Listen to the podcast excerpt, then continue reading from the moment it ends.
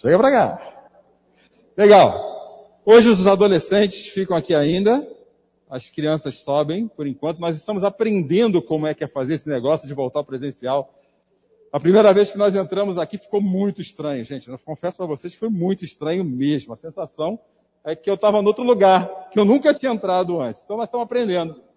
E conforme eu venho conversando com o pessoal que está aqui ajudando a organizar, o que, que a gente tem feito? Que vai acontecer daqui para frente eu não sei. Eu só sei que eu tenho que estar aqui, que Deus nos chamou para estarmos aqui, e aqui as coisas vão continuar acontecendo. E as nossas crianças vão subir então com a tia Letícia, que vocês viram aqui à frente, que está. Cadê Letícia? Está lá no fundo. E a tia Adriana, elas estão as responsáveis pelo Kids. Aliás, pais, deixa eu dar um. abrir um parênteses aqui quanto ao Kids. A ideia nossa de caminhar com as nossas crianças não é simplesmente ter um entretenimento para que elas fiquem distantes de nós enquanto nós estamos aqui embaixo, o um entretenimento lá em cima. A ideia é totalmente outra e eu quero que vocês assimilem essa ideia agora.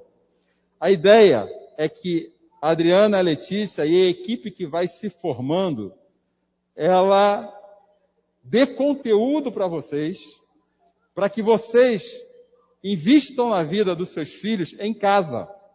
Essa é a ideia. Então eu posso dizer que assim como para nós aqui, para eles, de segunda a sábado, talvez seja mais importante do que o domingo aqui.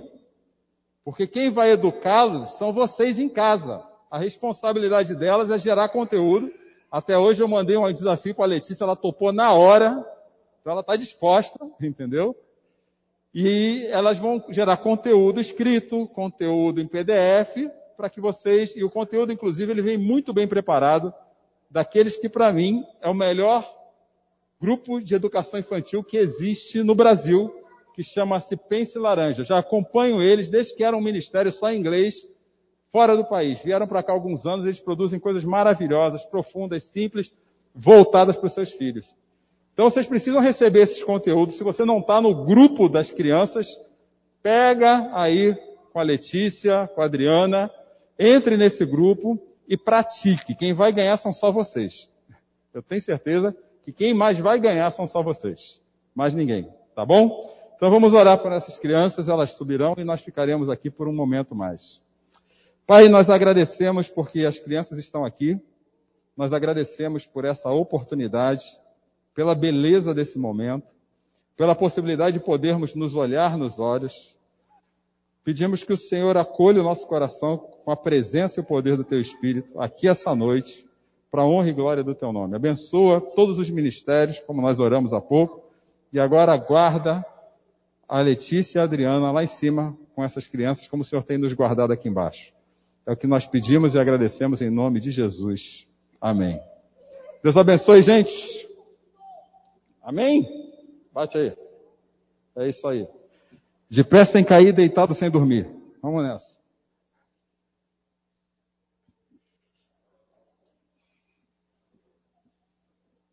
Jackson. Vamos ver aqui é? se eu consigo falar de óculos e máscara. É difícil, né? Eu devia ter vindo de lente também.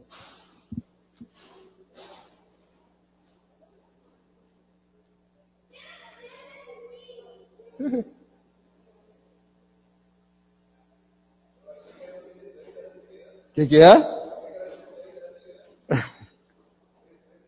Cresceram demais, né? Achava que era visitante. Tem umas que já dão até para atender a porta já. Não, eram pequenininhas quando chegaram aqui, não? Não era, Samira? Gente, nossa conversa para começar. Esse foi um dos grandes desafios que eu tive. O que que nós, do que, que nós vamos falar quando voltarmos? E já faz dois meses, pelo menos, que nós temos orado por sabedoria. É, eu creio que é o que nós mais precisamos nesse tempo é sabedoria. Porque o que está à frente ainda é meio nebuloso, pelo menos para mim. Eu só tenho a certeza de que Deus nos chamou e que nós precisamos seguir em frente. Por muito tempo, durante esse período de quarentena, eu me vi como aqueles homens e mulheres, lá no passado na história bíblica, que foram chamados para caminhar pelo deserto. E eles simplesmente foram porque entenderam que Deus havia, os havia chamado. Mas eu não penso em momento nenhum que a caminhada pelo deserto foi tranquila para algum deles. Momento nenhum. Eles tinham que andar na areia quente durante o dia, nos invernos rigorosos do deserto durante a noite, com a única certeza que o que eles tinham em mão era o chamado de Deus para a vida deles. E para mim é o, que, é o que vem acontecendo durante esse um ano e meio de quarentena e durante a pandemia que ainda continua. E ainda vai ser o que vai acontecer durante os próximos anos daqui para frente, de um futuro incerto, onde a única certeza que você e eu temos é que Deus nos chamou para alguma coisa e nós temos só que seguir em frente. E não dá para reclamar que a areia do deserto está quente, que a noite está fria demais, não dá. A gente só precisa seguir em frente.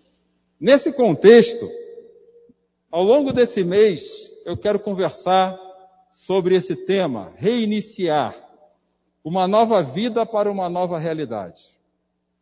Eu não poderia deixar de começar falando do seguinte assunto: do lamento à reconstrução. Essa palavra reconstrução, ela está aí propositalmente, porque é uma das palavras mais pesquisadas no Google Trends. Quem não sabe o Google Trends é a estatística do Google para tudo aquilo que é procurado nele. As pessoas estão querendo entender como reconstruir nesse mundo louco que nós fomos inseridos. Essa é a procura comum. E você já passou por isso. Quantas questões você precisou reconstruir ou ressignificar na sua vida nesse um ano e meio? Quantas crises você teve que lidar consigo, de emprego, talvez de dinheiro, de saúde, de perdas ao longo desse ano e meio? Negar a reconstrução já é uma reconstrução em si mesmo, porque não tem como viver fora disso. Nós não somos alienígenas nesse mundo. E quando eu penso em reconstrução, me vem várias histórias. A primeira que eu me lembro muito bem, eu estou sentado no carro, isso acho que 2013, ouvindo notícia, e estou indo na estrada, e de repente eu recebo uma notícia que um prédio onde abrigava várias confecções, lá na. Vou lembrar o nome do lugar, não me recordo agora, caiu com mais de mil pessoas dentro. E aproximadamente mil pessoas morreram naquele dia. E essa foto que vocês estão vendo aí, que eu estou vendo aqui, é quando aconteceu essa grande tragédia nesse país, nesse lugar, com mais de mil mortos. Agora, uma coisa é eu olhar para essa foto, outra coisa é eu olhar para essa foto. E isso porque eu não peguei a foto mais dramática desse dia. Se você procurar, você vai achar fotos piores. Está dando microfonia virando para cá. O problema é que quando nós falamos que quase 600 mil pessoas morreram no Brasil nesse um ano e meio, as coisas ficam muito longe. Como a primeira foto daquela tragédia. Entretanto, quando eu começo a olhar para as cadeiras ao meu lado, e perceber que algumas pessoas já não estão mais presentes na minha vida, aqui conosco. E eu tenho certeza que assim como eu, você perdeu pessoas significativas na sua vida, a realidade muda. E nós não poderíamos começar o primeiro encontro presencial aqui nesse lugar sem deixar de lembrar essas pessoas dessas pessoas com muito respeito. Isso seria, no mínimo, uma insensibilidade absurda com tudo que está acontecendo no mundo. Seria uma insensibilidade absurda com pessoas que amamos e são importantes para a nossa vida. Com irmãos, com tios, com pais, com filhos, que nós perdemos nesse, durante esse um ano e meio. E antes de falar de como reconstruir do lamento, eu quero começar aqui essa noite lamentando. E convidar você a lamentar comigo. Simplesmente baixando a sua cabeça nesse momento. E nós vamos render um minuto de oração silenciosa pela vida dessas pessoas. Vamos baixar nossas cabeças.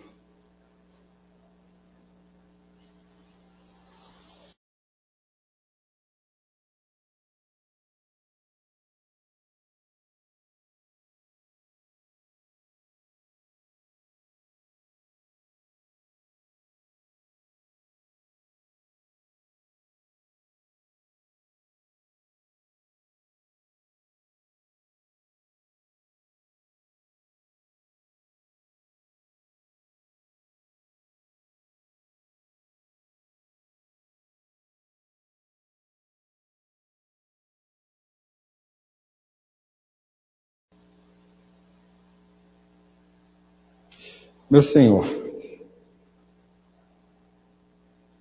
vivemos a certeza de que o Senhor está conosco aqui, essa noite, nesse lugar. E nesse momento, nosso coração sangra. Sangra com a saudade, com a dor, com a tristeza daqueles que perdemos.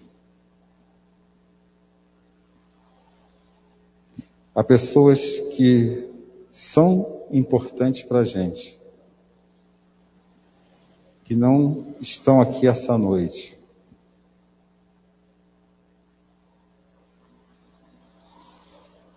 Porque se, for, se foram na caminhada do deserto, Pedimos ao Senhor misericórdia. Misericórdia.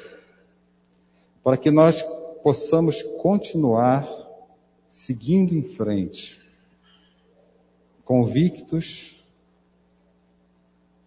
do chamado pessoal, intransferível, que o Senhor tem para cada um de nós. Estamos aqui para orar por paz,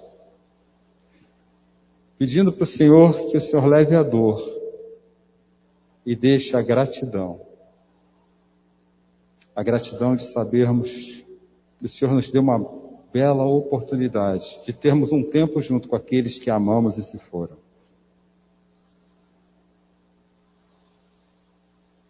Nos dá forças, ó Deus, para continuarmos atravessando esse deserto porque sabemos que no final do deserto, dessa fase da vida, onde todos nós, em algum momento, morreremos, existe uma terra prometida, uma eternidade ao teu lado, onde tudo será pleno, sem dor, sem choro, sem lágrimas, e confiar nessa verdade única e absoluta precisa ser o suficiente para caminharmos e atravessarmos esses dias maus. É o que nós pedimos e agradecemos em nome de Jesus. Amém. Meus amados, diante disso, o nosso desafio é reconstruir. Reconstruir a partir de quê? Como que eu começo a reconstruir diante de um cenário caótico? Essa é a grande pergunta. Essa igreja, ela termina 2020, eu lembro claramente, um dia depois do meu aniversário, dizendo nós precisamos fechar as portas. E de lá para cá, nós do conselho, eu com mais dois homens eleitos por essa igreja, o Jackson, que é presbítero, e o Tony, nós nos reunimos diversas vezes, às vezes mais de uma vez por mês, perguntando a Deus o que fazer. E nós acreditamos que Deus nos guiou até aqui. E da mesma maneira, nós entendemos que nós precisávamos muito mais do que reinventar um logo ou dizer para essa igreja que nós precisaríamos ser uma nova igreja. Muito mais do que mudar a identidade dessa igreja, nós precisaríamos mudar o significado dela no nosso coração. Porque não somos mais as mesmas pessoas de março de 2020. Você não é, eu não sou. E não seremos. Esquece. Correr o risco de achar que é, é correr o risco de querer, pelo menos, experimentar duas coisas. Viver um saudosismo, e saudade não é resposta para o futuro, ou simplesmente seguir em frente, negando a realidade que está presente. Nós não podemos mais viver assim.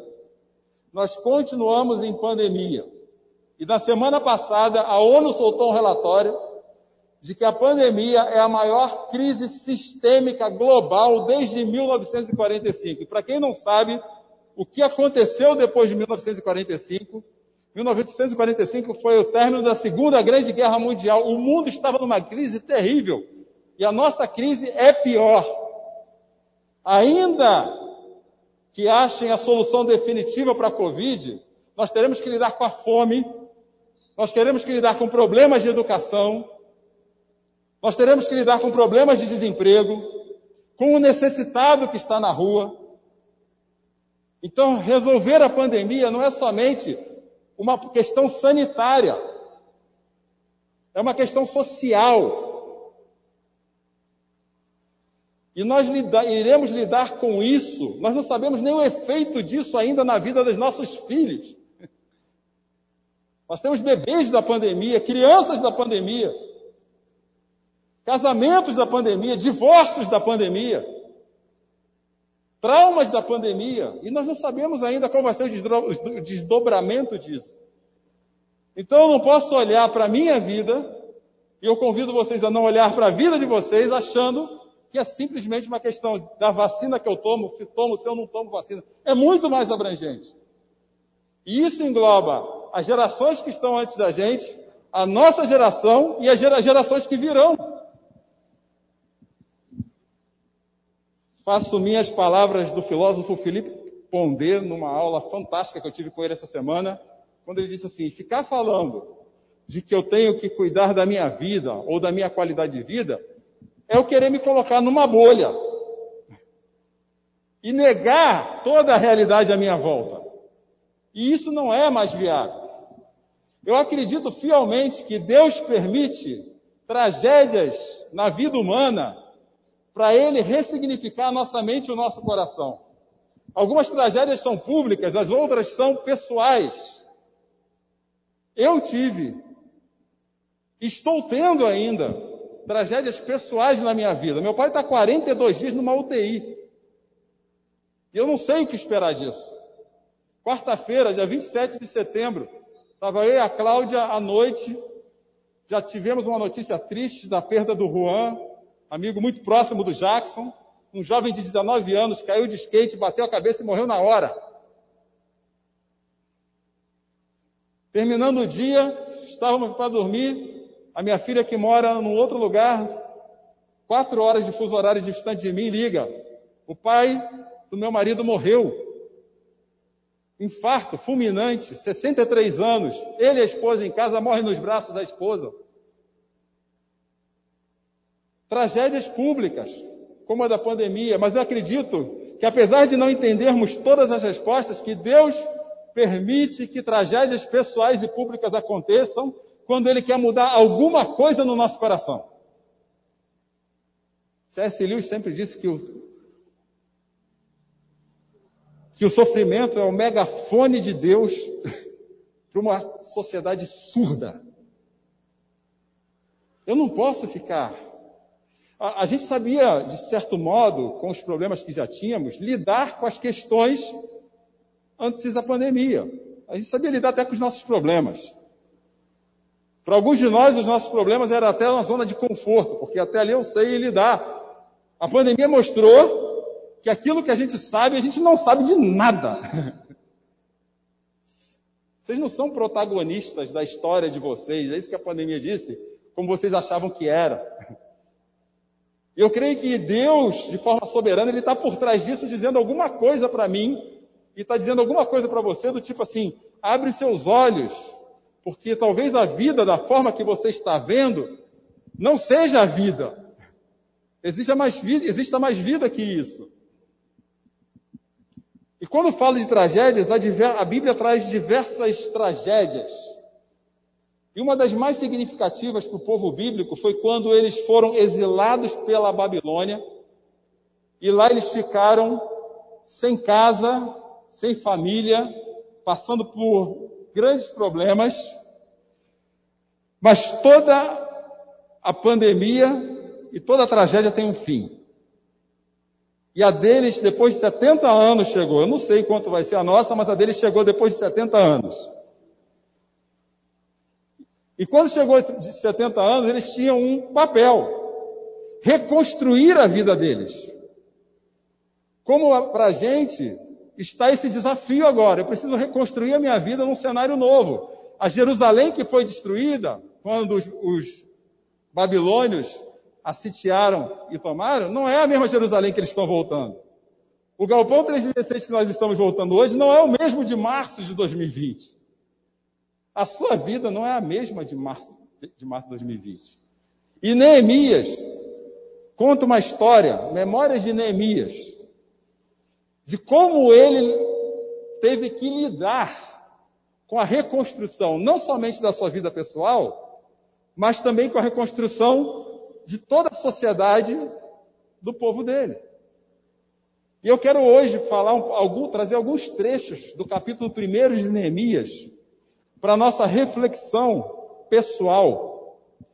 E aqui eu preciso primeiramente mostrar que Neemias ele teve essa notícia lá por novembro. Vamos dizer que é novembro que nós estamos aqui hoje, só para ter uma referência de data importante para a nossa mensagem. E a primeira coisa que Neemias nos ensina, que eu gostaria que vocês gravassem, que nós gravássemos essa noite, é que diante de grandes tragédias, nós precisamos aprender a fazer as perguntas certas. Diante de grandes tragédias, nós precisamos aprender a fazer as perguntas certas. Neemias, chegou um amigo de Neemias e ele perguntou: como é que está Jerusalém? Ele não fugiu do problema, ele não ficou alheio ao problema. Ele não ficou preso nem no saudosismo. E ele também não ficou preso lá, não está bom aqui, eu servindo o rei Atarxerxes, aqui está tudo bem. Deus, Deus quis assim, vamos deixar a coisa acontecer, que às vezes é algo que passa pela nossa mente. Vamos deixar a vida levando. Afinal de contas, se a gente está preso aqui é porque Deus quis. Ele teve coragem de fazer as perguntas certas. E perguntou como está Jerusalém. E eu creio que essa é a primeira lição de Neemias para a gente essa noite. Nós precisamos olhar hoje para o dia 3 de outubro de 2021 para a nossa vida e fazer as perguntas certas. Como está a minha vida um ano e meio depois de pandemia? Como estão a vida das pessoas importantes para mim um ano e meio depois de pandemia? Quem eu sou agora? O que mudou? Você já se fez essa pergunta com sinceridade? Quem é você depois de um ano e meio? Você já fez essa pergunta para as pessoas que estão à sua volta? Quem somos nós? Você já sentou na sua casa com seu marido, com a sua esposa, sentou com seus filhos e fala assim, viu filho? Estamos um ano e meio, está acontecendo um monte de coisa aqui em casa. Como é que você está se sentindo? O que, que mudou para você? Neemias não teve medo de fazer as perguntas certas. E tem hora que a gente tem medo de fazer as perguntas certas e nós cometemos dois erros. Primeiro erro, previsão. A gente acha que a pessoa, que a pessoa sabe o que a gente está pensando. Não, eu sei o que, que ele está pensando, eu sei mais ou menos o que, que vai acontecer. Isso é um erro grave. A falta de comunicação com as pessoas certas é um erro gravíssimo nesse período de pandemia. Segundo erro, nós cometemos um outro erro chamado falácia ecológica. Já ouviram falar desse erro? A Samira Chapo, ela respondeu outro dia lá no meu, no meu Instagram. Falácia ecológica é achar que a resposta que serve para todo mundo serve para mim também. Então nós precisamos ter coragem de fazer as perguntas certas. Nós temos medo de fazer as perguntas certas porque nós, às vezes, não queremos ouvir as respostas certas. Porque muitas das respostas vão de encontro à minha pessoa, aquilo que eu acho que é certo. Mas não esqueça que nós não somos os mesmos que éramos antes. Então eu preciso fazer as perguntas. Essas perguntas certas têm que acontecer em pelo menos três áreas. Eu preciso olhar para mim e falar assim: como é que eu estou? Você já se fez isso? Ou sua vida ainda está no automático? Como é que eu estou? Como é que está meu coração? Como é que está meu relacionamento com as pessoas, comigo mesmo? Eu, eu tenho relato de pessoas que passaram por crises absurdas de pânico, depressão na pandemia. Como é que você está?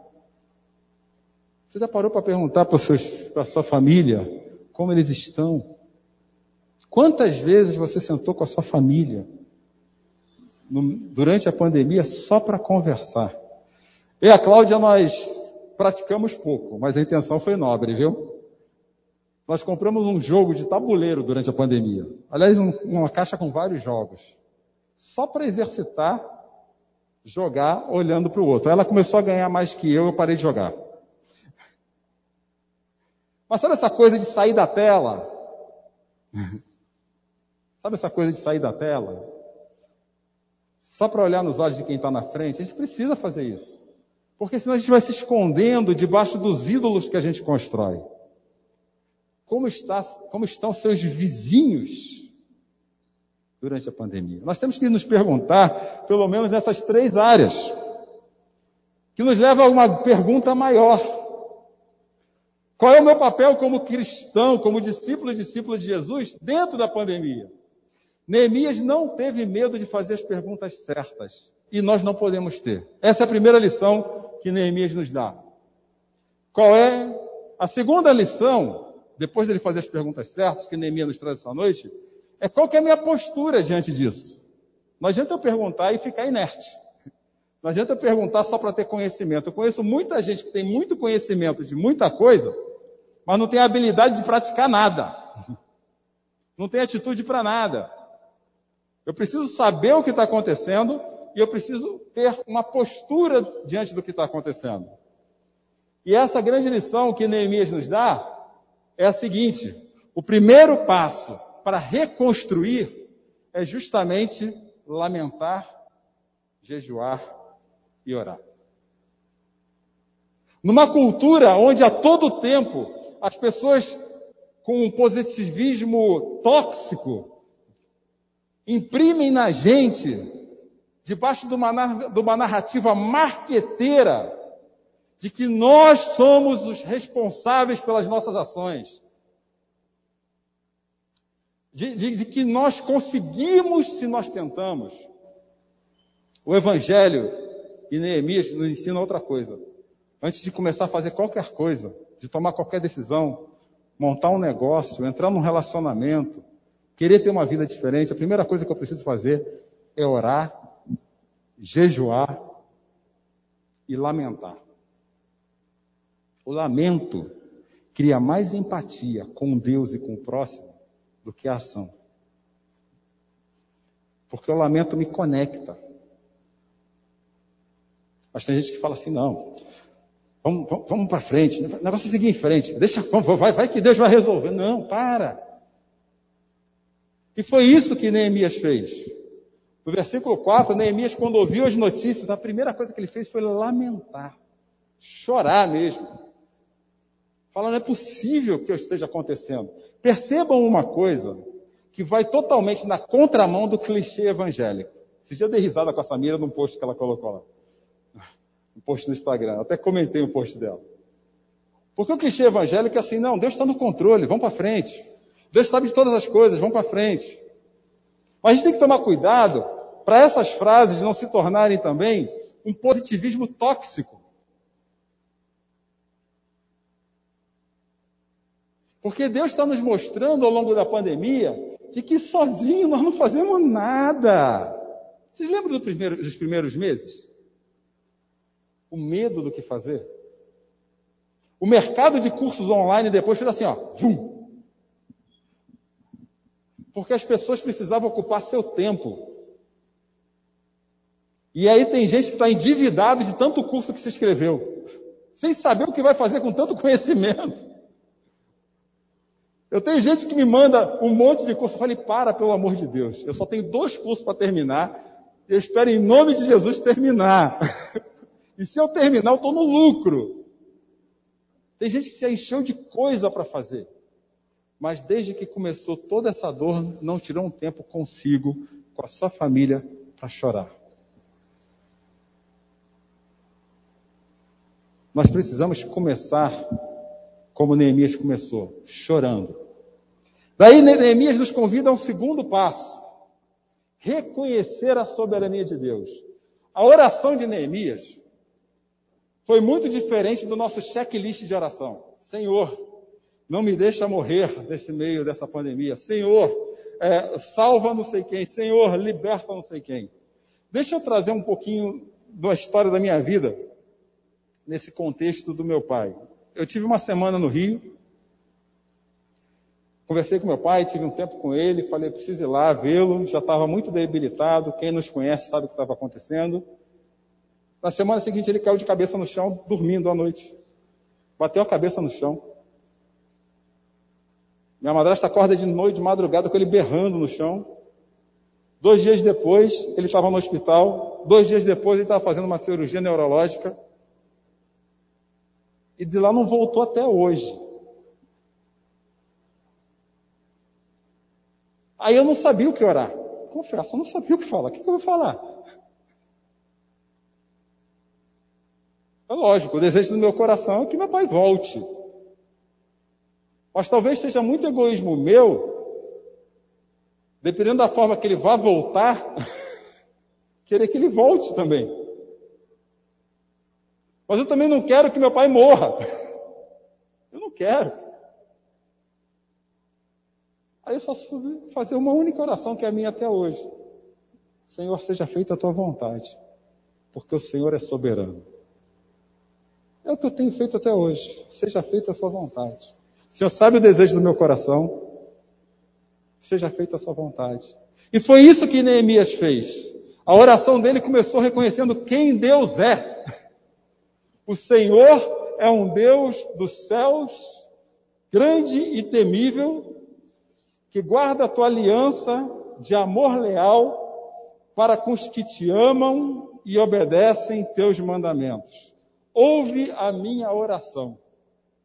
Ele não começou orando a Deus pedindo alguma coisa. Ele começou reconhecendo que ele não é nada eu não sou suficiente para resolver as demandas mais profundas da minha vida nesse tempo de pandemia. E nessa oração há três questões que eu quero rapidamente levantar. A primeira é que se nós formos nos mover para reconstruir algo, a primeira coisa que eu preciso fazer é entender: existe um Deus que é maior do que tudo isso. A quantidade de pessoas que recorreram a Deus, não sei, não importa agora qual, durante a pandemia ou algum tipo de conexão espiritual, é absurda. Isso só me prova uma coisa: todos nós, de alguma forma ou de outra, diante de toda essa tragédia, nós reconhecemos que nós não somos suficientes e precisamos de Deus. Nós estamos aqui hoje por causa disso. Então a lição que as Escrituras nos dão através da vida de Neemias, se você vai começar a reconstruir algo na sua vida, primeiro reconheça quem Deus é na sua vida. A segunda lição é lembra da aliança que ele tem contigo. A oração de Neemias é assim, repara que ele não pediu nada até agora, gente. Guarda a tua aliança de amor. E nós temos essa aliança na nossa vida hoje. Porque Jesus Cristo, ele fala que ele fez uma nova aliança conosco quando morreu na cruz. Então, se eu quero reconstruir algo, além de lembrar quem Deus é, eu preciso lembrar de quem tem uma aliança comigo. E o Deus que tem uma aliança comigo, ele não vai abrir mão de mim nem de você. Então Neemias diz assim: nós temos procurado obedecer ao Senhor. E aí sim é que ele pede para que essas orações sejam ouvidas. Como é que foram as nossas orações ao longo da pandemia? Como foram as suas orações ao longo da pandemia? Pedindo, pedindo, querendo que alguns sofrimentos se afastem, ou simplesmente falar assim: Senhor, eu não sei o que vai acontecer. Se a vacina A, a B, o político A, o político B vai resolver. Eu não sei. Se você sabe, você me ajuda. Mas uma coisa eu sei: o Senhor está cuidando dessa história. O Senhor tem uma aliança comigo. E o Senhor é o único capaz de me dar diretrizes às quais eu sou capaz de obedecer. O que Neemias me ensina nesse, nesse momento é que a obediência e a lealdade a Deus precede qualquer milagre na nossa vida. Você quer um milagre? Seja leal a Deus e obedeça. Hoje eu vi uma coisa interessante. Estava eu lá zapeando as redes sociais, não lembro de onde veio isso, também não me interessa, mas alguém postou algo mais ou menos assim. Olha, como eu me amo, e eu sei que eu mereço o melhor da minha vida, eu sei que, para minha vida, eu sei que Deus é amor. Faz sentido essa frase para você? Ou talvez a frase correta seja: por saber que Deus é amor, é soberano, tem uma aliança comigo e tem palavras para que eu tenha meu coração sempre a direção certa, eu posso confiar no amor dele na minha vida. A primeira frase, ela parte da premissa que Deus se move a meu favor. A segunda frase nos ensina que eu preciso me mover debaixo do favor de Deus. E são direções totalmente diferentes da mesma coisa. O que nos leva ao terceiro e penúltimo ensinamento de Neemias para reconstruir. Nós precisamos estar diante de Deus, reconhecendo a nossa insuficiência. Neemias foi claro com Deus. Ele diz assim: Senhor, nós temos pecado. E essa é uma palavra que eu tenho dificuldade, e eu tenho certeza que você pode ter dificuldade. Nós não gostamos de ninguém apontando para a gente, mostrando onde estão os nossos erros. E Deus aponta nossos pecados de uma maneira muito simples, muito simples. Nas tomadas de decisão da sua vida, quem foi a primeira pessoa que passou em sua mente? Ele ou seus objetivos? dos problemas da sua vida, quem foi a primeira pessoa que passou na sua frente? O resultado do problema ou ele? Porque tudo aquilo que colocamos na nossa mente e toma conta do nosso coração, demasiadamente demais, onde Deus devia estar, provavelmente é o nosso ídolo. A idolatria e o pecado andam juntos. E idolatria é tudo que está na nossa mente no nosso coração, que nós gastamos mais a nossa fala que nos afasta de Deus. Se preocupa demais com o emprego? Cuidado. Se preocupa demais com a sua família, com o seu marido, com a sua esposa, com o seu filho? Cuidado. Tem falado demais a respeito dos problemas? Cuidado. Eu ouvi uma palestra durante a pandemia que eu achei fabulosa, onde estava um marido e uma esposa falando assim, vou resumir bem em duas frases a palestra.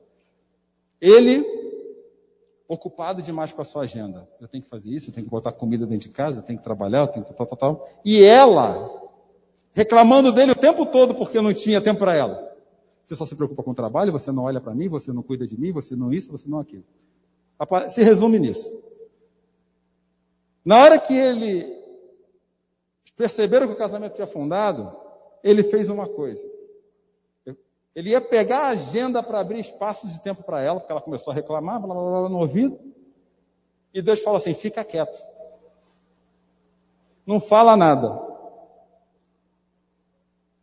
Aí ele largou a agenda, ajoelhou e pediu perdão a Deus. Perdão porque eu sempre quis fazer da minha maneira, porque eu me achava suficiente. Foi a primeira coisa que ele falou. Aí quando ela ouviu ajoelhado e orando, quando ela viu isso, ela pediu perdão a Deus. porque ela estava mais preocupada em apontar os problemas do marido, que se tornaram seus ídolos, do que se render a Deus e falar: Senhor, muda o meu coração. Nós precisamos reconhecer a nossa insuficiência. Em quarto e último lugar, a lição de Neemias para a gente é que para reconstruirmos, precisamos reconhecer a disponibilidade para servir. O final do capítulo 1 termina assim, olha. Senhor, o povo que tu regasta, regasta, resgataste, obrigado, gente. O povo que o Senhor resgatou está aqui para te servir.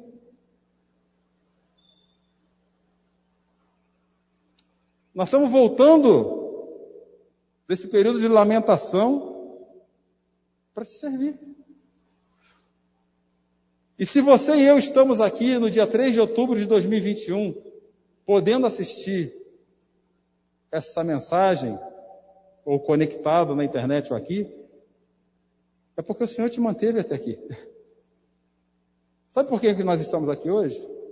Não é porque abriu o prédio para a igreja se reunir. Nós estamos aqui hoje por um único motivo. Porque Deus tem sido fiel todos os dias até hoje. O que nos mantém aqui é a fidelidade de Deus. O que está nos mantendo vivos é a fidelidade de Deus. O que tem nos sustentado diante das crises internas, pessoais e públicas nesse período de pandemia é a fidelidade de Deus. O que tem nos dado saúde e recursos para trabalhar e ainda poder fazer alguma coisa, mesmo com algumas escassezes na vida, é a fidelidade de Deus. Porque se for pelas nossas forças, a Covid já tinha acabado com tudo.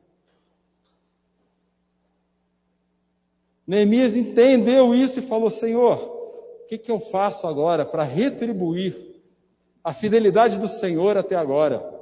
O que eu faço agora para poder servir ao Senhor com a minha vida? Gente, eu não estou falando aqui com serviço ministerial, que nem vocês viram aqui somente. Isso aqui também. O que, que eu, Cláudio, o que você precisa fazer com a sua vida para mostrar para esse mundo que está sofrendo que nós somos a luz para as nações. Como que nós podemos mostrar para as pessoas que estão sofrendo que nós fomos resgatados por um Deus que nos ama e que ama elas também? Eu me fiz diversas perguntas ao longo da pandemia. Uma delas foi a seguinte: será que o povo que está sem o evento de domingo, eles têm se reunido em grupos menores, para orar, para ler a Bíblia, para criar conexão com Deus? Ou estão que nem aquela esposa dentro de casa reclamando que o marido tem problema? Vocês entendem? Ah, eu não vou, não, não, não, não. Se não tem lá naquele dia, naquele horário, eu não faço nada, não me mexo. Vocês entenderam? Neemias nos ensina aqui que nós somos chamados para servir. E talvez a grande frase dessa noite seja essa que eu estou projetando para vocês agora. Numa cultura onde a reconstrução nos estimula a ação, sendo protagonistas do nosso futuro, o Evangelho nos convida a sermos luz para as nações, como servos do reino de Deus. Se quisermos reconstruir, precisamos estar disponíveis para essa nova realidade. É isso. Lamento,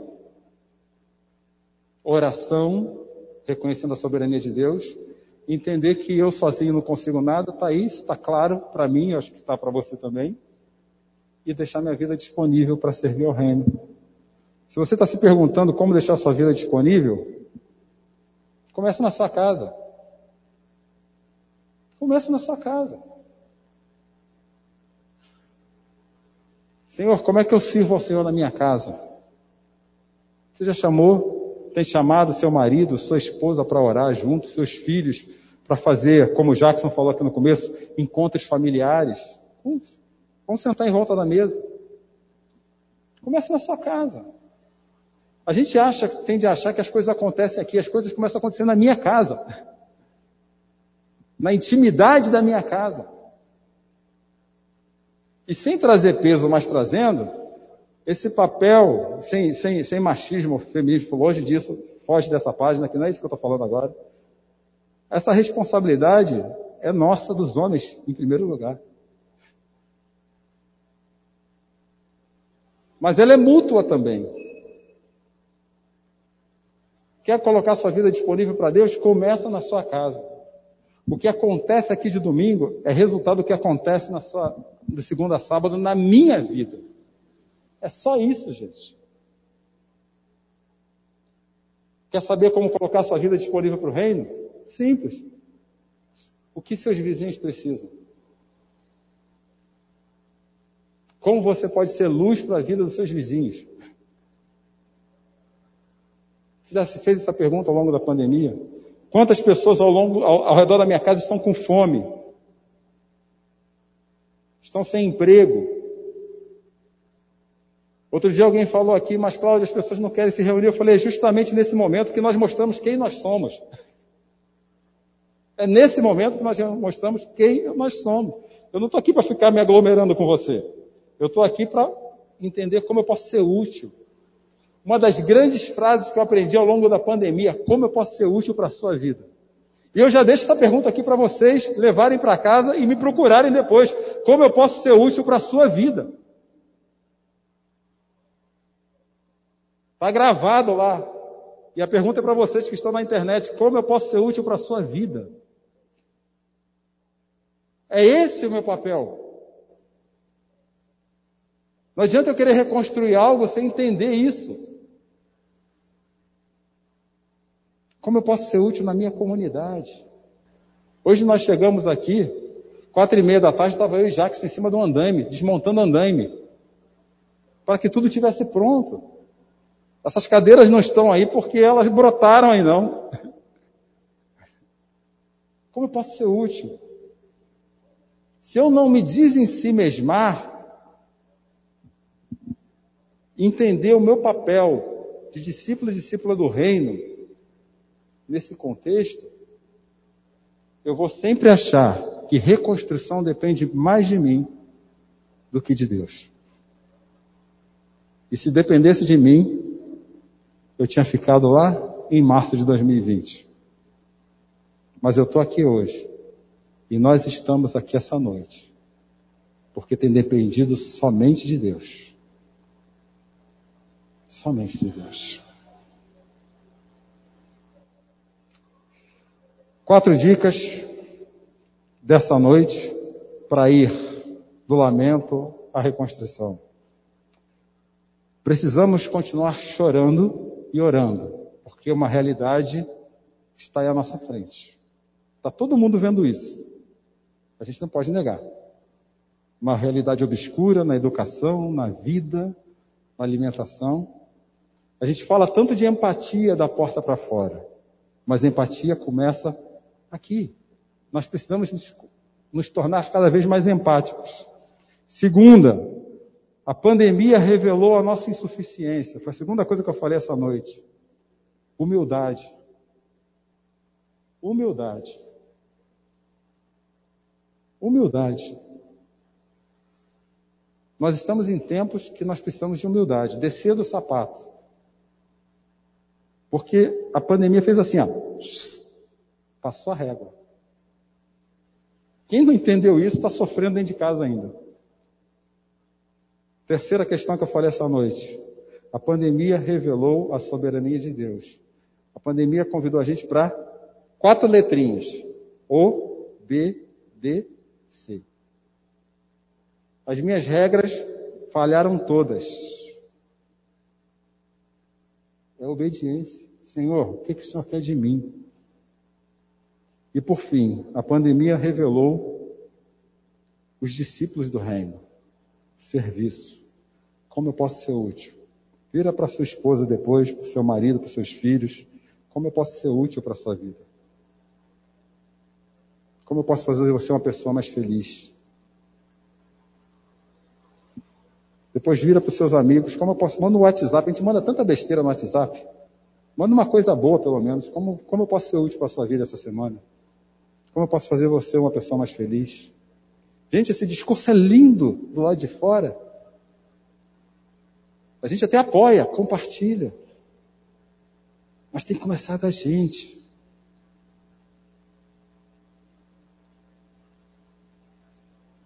Do lamento à reconstrução é uma questão de empatia, humildade, obediência e serviço. Vamos orar?